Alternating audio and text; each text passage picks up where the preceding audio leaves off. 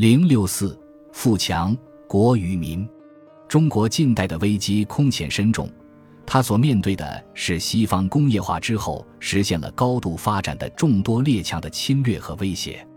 为了把帝国从困境和危机中拯救出来，仍有人主张把立足点放在人心的转移和道德理想的重建上。但是，包括一些洋务派人士在内，不少人认为他们的充分有效性已经打了折扣。他们的眼光开始转向非正统的路线，即认为只有通过富强才能扭转帝国所处的难局。这一点在很大程度上成为当时知识分子的基本共识。对严复来说，富强是首要的目标，没有富强，就不能在严峻的物竞天择中获得生存权，也不能保国、保种和保交。通过出国留学的直接观察。严复对西方的富强惊叹不已，在《元强修订稿》一文中，他这样说：“东土之人见西国今日之财力，其引朕留意如是，每一之而不信，待亲见而信矣。”当他回观中国的时候，他的贫弱和落后又使他痛心疾首。这带给他的最强烈冲动和愿望，就是改变这种反差，使中国也像西方那样富强起来。何以才能达到富强呢？受过科学知识严格训练，并深得科学精神之旨的严复，当他思考富强之道的时候，他首先想到的是科学。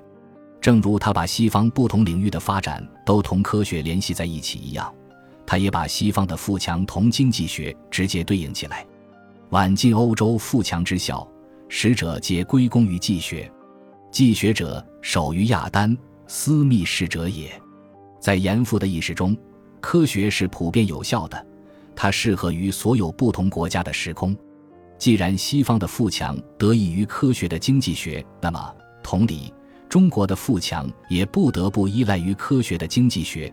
它不仅关系着中国的贫富，而且也关系着中国的盛衰。夫济学者，切而言之，则关于中国之贫富；远而论之，则系乎黄种之盛衰。因此，严复花费大量精力翻译亚当·斯密 （Adam Smith） 的《原复 An Inquiry into the Nature and Causes of the Wealth of Nations》并不奇怪。他认为，此书言之成理，持之有据，具有实证科学的严密性。严复从多方面说明了，在西方众多的经济学著作中，他何以选中了斯密的《原复》，既学以近代为精密，乃不宁独有取于世书。而以为先世者，盖温故知新之意一也。其中所指斥当轴之迷谬，多无国言财政者之所同然。所谓从其后而编之二也。其书于欧亚二洲始通之情事，英法诸国旧日所用之典章，多所转引，足资考证三也。标以公理，则必有事实为之证据。不若他书博苏里枯，洁净精微。不便浅学四也。严复希望通过翻译此书，能把中国的经济发展带向科学的轨道上。但是，科学本身并不能自发地产生力量，对它的运用和实践，不仅要把抽象的理论和观念变成一套可操作的程序，而且需要合适的社会条件和土壤。这一点，严复也意识到了。他强调提高民智、民德和民力。强调社会渐进式改革，都是要为科学发挥强大的实践功能提供基础。自由民主在近代被提升为主要的政治意识，因而国家与个人往往也被加以明确的区分。与此相关，在国家利益同个人利益之间，何者应置于优先地位，引起了激烈的争论。就中国近代对富强的追求来看，一般来说。所谓富强，就是指国家的富强。但是，在经受过英国自由主义洗礼的严复那里，问题并不如此简单。在这一点上，史华慈实际上是对严复有所误解，而不是他所说的严复从根本上修改了私密的概念。照史华慈的说法，私密的原复是把立足点放在最大多数人的最大幸福上，首先注重的是个人的利益。但严复真正关心的，则是国家的富强，而不是个人的利益。这充分表明了严复对私密观念核心的扭转。我们在严复译著本中不断的遇到国家富强这个熟悉的紧迫问题。虽然不必假定严复对于把最大多数人的最大幸福作为最终目的完全不感兴趣，但是群社会有机体、合国、民族、国家这些词已深深含有以国家政权本身为目的的含义。假如对于私密来说，国民财富首先是指构成民族社会全体个人的财富，那么对于严复来说，国的财富则首先是指民族国家的财富，从而也指其实力而言。这样，我们从研究严复的《原复》中得出一个压倒一切的结论：在私密著作中发展了的，并由维多利亚英国这个活生生的例子所证实了的经济自由主义体系。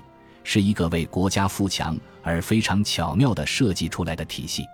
又说，在此我们又一次看到，亚当·斯密的目的是纯经济的，他的最终目的是为了个人的幸福；而严复则认为，经济自由所以是正确的，显然是因为它会使国家计划的扩大成为可能。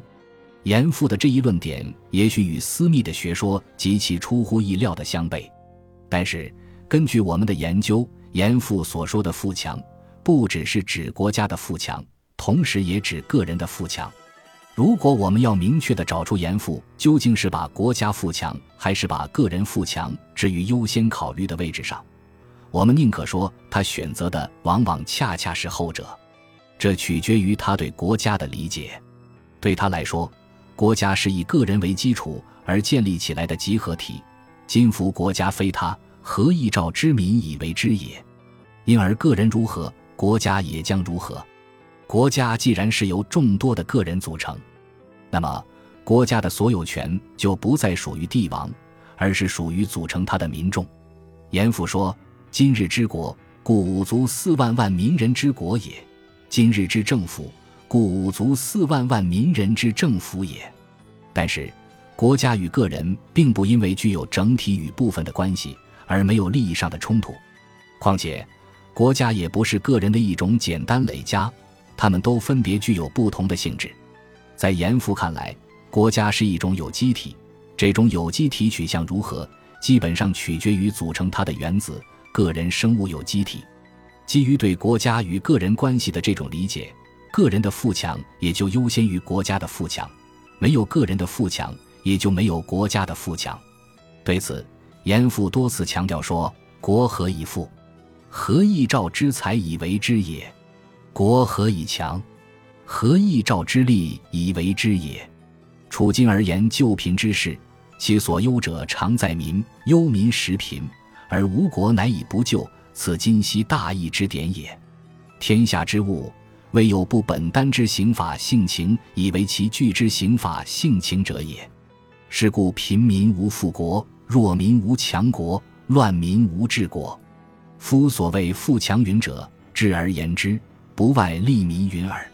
然正欲利民，必自民各能自立时；民各能自立，又必自皆得自由时。从严复以上的这些言论来看，我们很难说他把私密对民富的注重转到了对国富的强调上。实际上，他并未远离私密的观念。